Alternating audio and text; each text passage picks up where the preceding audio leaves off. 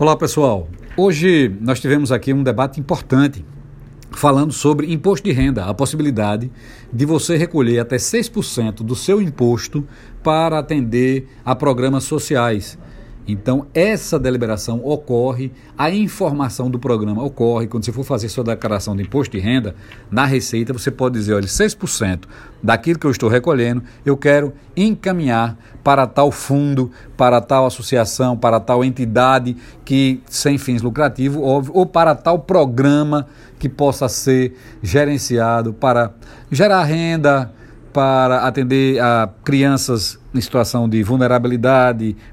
de doença ou de assistência, entre idosos. Há uma série de programas que você pode doar. Então, o Malton, o Dr. Malton, que é o superintendente da Receita Federal em Sergipe, teve na Assembleia, falou sobre esse tema, acompanhado da vice-governadora, defendendo inclusive a possibilidade de manutenção desse programa para algumas ações da Secretaria de Inclusão do Estado, onde o recurso é através de editais publicizados, atende a associações, entidades sem fins lucrativos e que apoiam as pessoas em estado de vulnerabilidade, que geram renda, que distribuem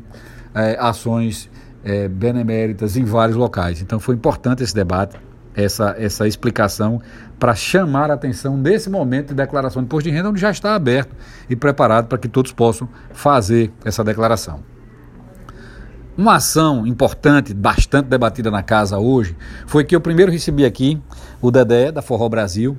que é Dedé Brasil, na verdade, que é um artista conhecido em Sergipe, que representa uma associação de artistas e músicos e de trabalhadores das artes de um modo geral, que fazem os eventos. Eu falei ao telefone com o vereador Fabiano, eu falei com o Gustavo, eu falei com outras pessoas que representam setores de eventos. Recebemos aqui a visita dos trabalhadores informais, daqueles que são animadores de festas, garçons, é, que fazem a, ações outras que compõem o mundo de eventos, o mundo artístico, assim, por assim dizer, e também bares e restaurantes. É,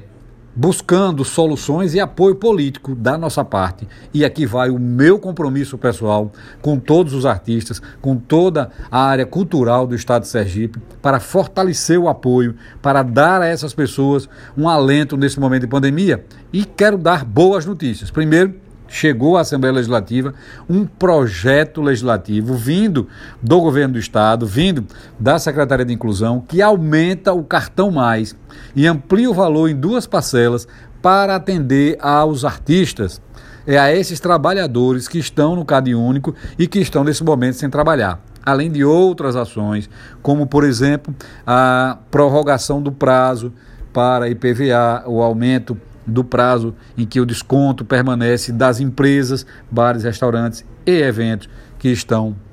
em situação de vulnerabilidade em função do último mês, do, dos últimos 12 meses que não tiveram movimentação de recursos em função da restrição que é não aglomerar. Além disso, há um programa de incentivo que foi lançado pelo Banese que a gente está formulando um apelo para que o banco diminua as restrições. Como é que eu posso exigir daquele que não trabalha há um ano que não esteja negativado, que tenha sua adimplência, que tenha seu fluxo de caixa? Então essas questões têm que ser superadas, essa metodologia de contrato tem que ser avançar para que de fato se possa prestar a assistência financeira necessária a essas empresas que agora estão vivendo essa dificuldade, mas tenho certeza com o avanço da vacinação, com a melhoria dos tratamentos, tão logo a pandemia reduza e a gente possa a manter o convívio social normal, essas questões sejam superadas. Essa foi a base da discussão de hoje e a gente agradece a todos a participação e a auditiva da nossa fala.